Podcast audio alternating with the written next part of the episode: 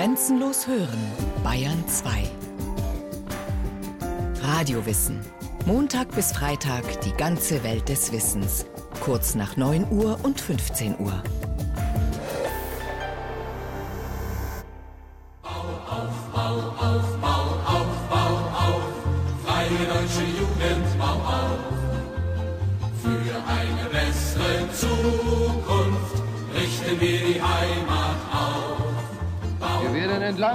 Die Stalinallee. Wir räumen Trümmer und Scherben. Wir graben bis zum klaren Grund, auf dem wird das neue Berlin entstehen. Also drüben sieht es so aus, dass sämtliche Arbeit still liegt. Sämtliche Betriebe angefangen haben, die Baubetriebe. Speziell die fortschrittlichste Straße in Ostberlin, die Stalinallee, hat zuerst angefangen damit. Wir ganzen Kollegen haben uns natürlich sofort solidarisch erklärt mit den einzelnen anderen Betrieben, haben sofort auch die Arbeit niedergelegt. Und während hier noch große Transparente zu Boden fallen, beginnt soeben wieder ein heftiger Schusswechsel. Schwere sowjetische Panzer haben soeben die Leipziger Straße besetzt und rollen weiter vor. Berlin am 17. Juni 1953. Das Arbeitervolk rebelliert gegen die Führung seines noch jungen Staates, der Deutschen Demokratischen Republik. Keimzelle der landesweiten Proteste sind ausgerechnet die Baustellen der Stalinallee in Ostberlin. Eigentlich sollte doch diese Straße zum Symbol für den Aufbauwillen des jungen Arbeiter- und Bauernstaates werden. Die Ereignisse im Juni 1953 bildeten den Kulminationspunkt einer gesamtgesellschaftlichen Situation, die als die tiefste Krise in der Geschichte der DDR bis 1989 betrachtet werden kann. Also das ist einfach so. Und sie war letztendlich das Ergebnis des Versuchs der SED-Führung, einen stalinistisch geprägten Sozialismus auf deutschem Boden zu installieren. Alexander Obeth ist Historiker am Leibniz-Institut für Regionalentwicklung und Strukturplanung in Erkner bei Berlin. Sein besonderes Interesse gilt der Baugeschichte der DDR, insbesondere der Ostberliner Stalinallee, der heutigen Frankfurter Allee. Ihr zentraler Teil zieht sich durch den Stadtbezirk Friedrichshain, traditionell ein Arbeiterviertel. Vor dem Krieg hatte Friedrichshain zu den am dichtesten bebauten Stadtbezirken in Berlin gehört, geprägt von der typischen Berliner Mietskaserne. Nach dem Krieg gehörte Friedrichshain zu den am meisten zerstörten Bezirken in Berlin. Also die Rote Armee rückte ja über diese Straße nach Berlin hinein und die letzten Panzersperren wurden da durchbrochen und dadurch lag dieses Gebiet Frankfurter Allee wirklich in Schutt und Asche. Ich erinnere mich da immer gerne an einen Spruch von Bertolt Brecht, der 1948 das erste Mal nach Berlin kam und sagte, also Berlin eine Radierung Churchills nach einer Idee Hitlers, Berlin der Schutthaufen bei Potsdam. Und das war wirklich so. Also gerade das Gebiet um den heutigen Strausberger Platz, da lagen die Trümmer zwei Meter hoch. Vor diesen Trümmern stehen nach dem Krieg Hunderttausende obdachlose Berliner. Die Wohnungsnot in Berlin, besonders im Osten der Stadt, dem sowjetischen Sektor, ist unbeschreiblich. Nur noch wenige haben ein Zuhause. Da heißt es anpacken.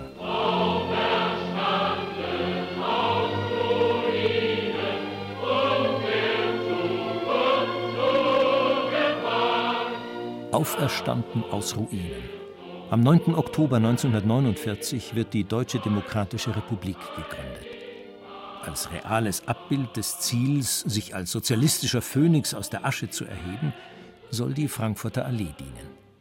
Die Straße ist für den jungen Staat also mehr als nur eine Ansammlung von Häusern, wie Lothar Bolz, der damalige Minister für Aufbau, deklamiert. Wie die Hauptstadt der Deutschen Demokratischen Republik das Symbol der deutschen Einheit ist, so ist der Wiederaufbau der Hauptstadt das Symbol für den Wiederaufbau ganz Deutschlands. Obwohl sie den Exodus ihrer Bürger nach Westen zu unterbinden versucht, stellt die Führung der DDR immer wieder heraus, dass sie kein in Ost und West geteiltes Land will, sondern ein gemeinsames Deutschland. Dies ist auch das erklärte Ziel Josef Stalins, dem zu Ehren die Frankfurter Allee am 21. Dezember 1949 in Stalinallee umbenannt und ihm als Geschenk zum 70. Geburtstag überreicht wird. Walter Ulbricht, der Generalsekretär der SED, reist zu diesem Anlass nach Moskau. Alle Wüsten werden wir bezwingen, Und so holt sich Ulbricht in Moskau Unterweisungen bei sowjetischen Architekten ab, wie die Hauptstadt eines sozialistischen Staates auszusehen hat. Wo der Mensch auf freier Erde schafft. Stalin führte uns zu Glück und Frieden, unbeirrbar wie der Sonne Flug. Während in Berlin schon der Grundstein für die ersten Häuser im zerstörten Friedrichshain gelegt wird. Dem Architekten Hans Scharun schwebt dabei eine lockere Stadtbebauung mit viel Grün dazwischen vor. Aus der zerstörten grauen Wüste soll eine Gartenstadt werden. So Scharuns Vision. Ulbrichts Vorbild hingegen ist Moskau. Und das sagt er nach seiner Rückkehr auch deutlich. Einige unserer Architekten glauben, dass man in Berlin Häuser bauen könne, die ebenso gut in die südafrikanische Landschaft passen.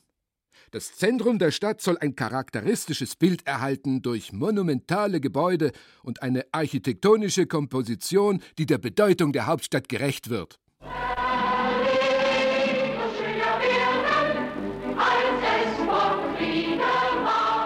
Die verbindlichen Richtlinien für die Hauptstadt Deutschlands bringt dann schließlich der Aufbauminister Lothar Bolz von einer Reise mit, ebenfalls in die Sowjetunion. Alexander Obeth. Das Resultat dieser Reise waren die 16 Grundsätze des DDR-Städtebaus, also ein klares Bekenntnis zur Stadt, zur Stadtstruktur, zum monumentalen Bauen und nicht eben zu dieser Garten- und Landschaftarchitektur, die Scharun geplant hatte.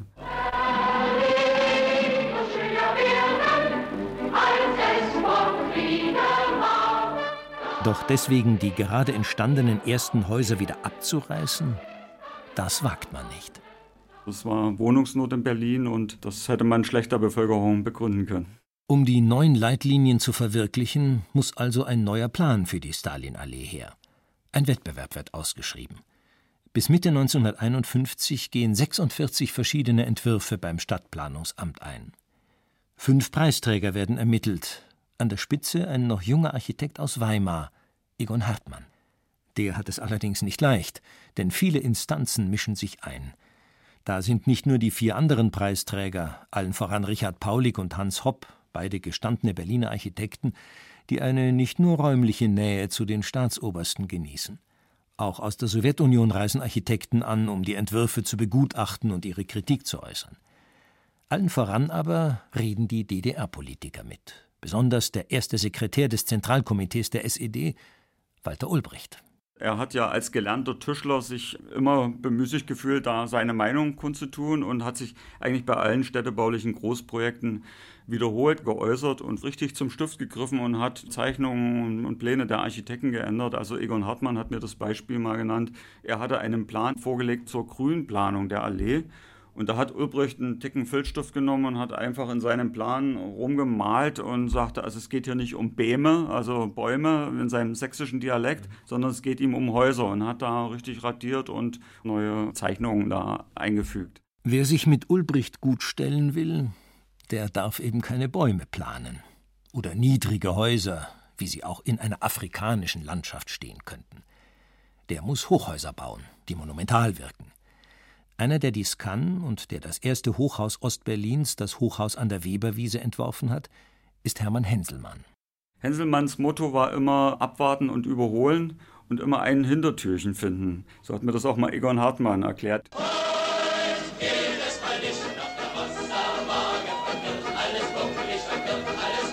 So kommt es denn auch, dass Henselmann, obwohl er an dem Wettbewerb zum Entwurf der Stalinallee gar nicht teilgenommen hat, heute oft als einziger Architekt der Straße genannt wird. Denn er bekommt, nachdem die Preisträger und Entscheidungsgremien sich endlich auf einen Entwurf geeinigt haben, den Zuschlag für die beiden bedeutendsten Objekte der Stalinallee, den großen Strausberger Platz und die zwei Hochhäuser an der Ecke zur Warschauer Straße, dem sogenannten Frankfurter Tor. Das sagte mir Egon Hartmann. Sie waren dann eingeladen zu einer Politbürositzung, saßen praktisch vor der Tür, haben gewartet, bis sie reingerufen wurden. Und als die Tür aufging, saß Henselmann schon drin.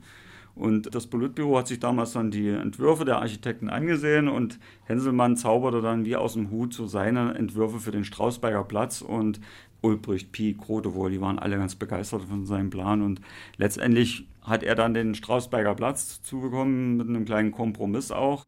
Wegen der von ihm dann so prägnant und signifikant gestalteten Plätze wird er auch von vielen im In- und Ausland als der Architekt der Allee gesehen.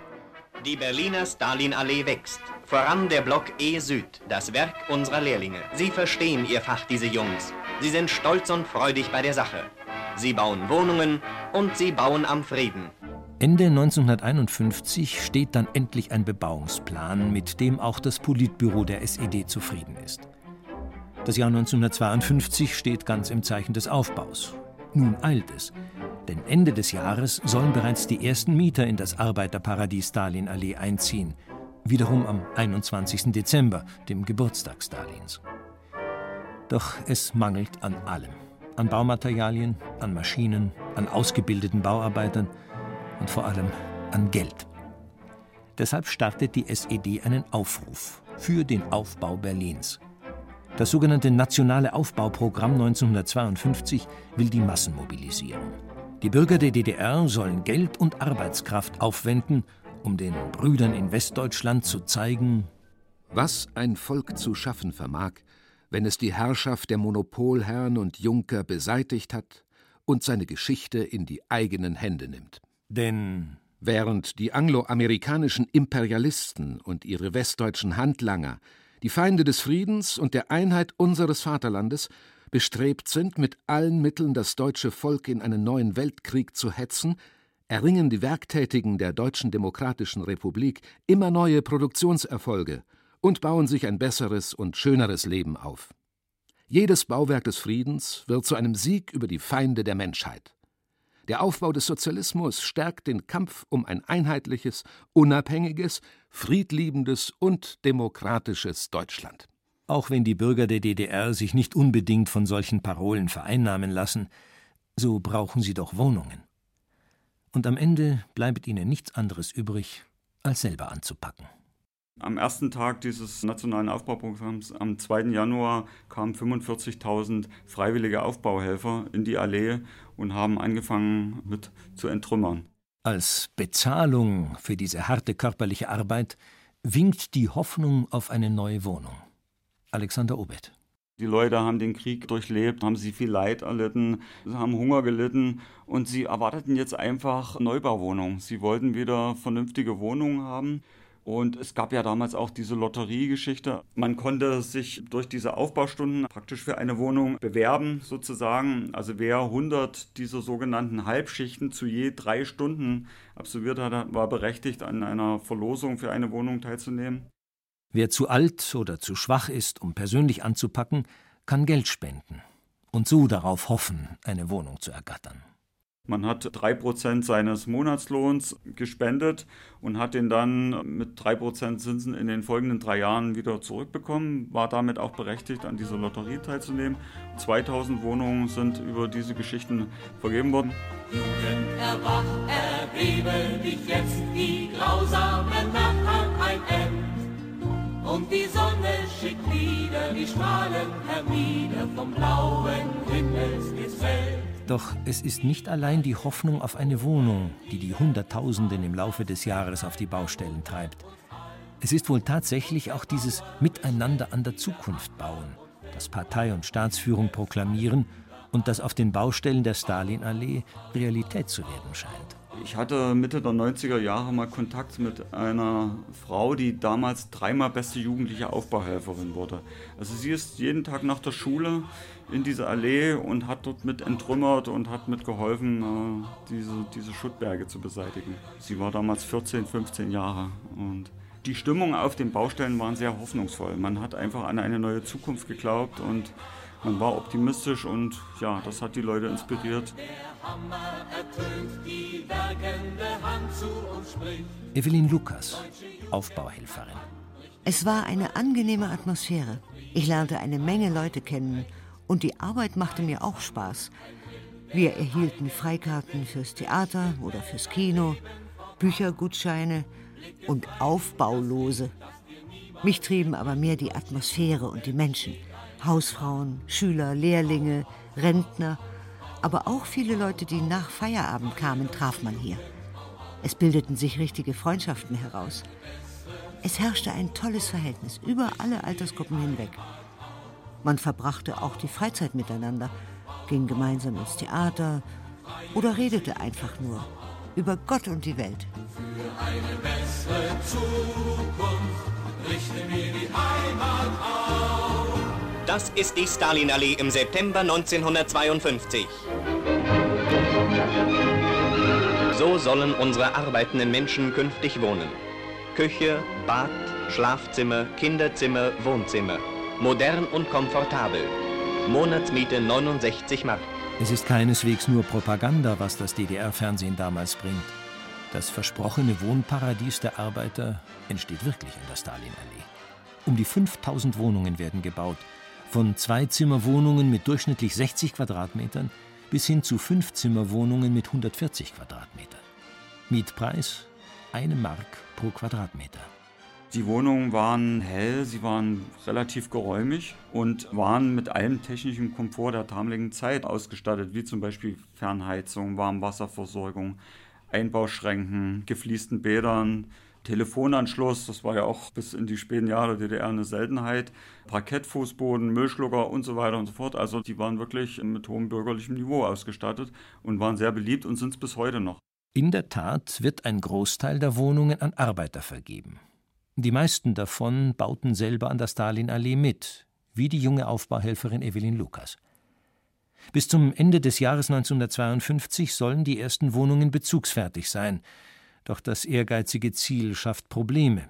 Trotz Unterstützung durch professionelle Maurer und Bauarbeiter aus Polen und der Sowjetunion, die den deutschen Genossen zeigen, was Akkordarbeit ist.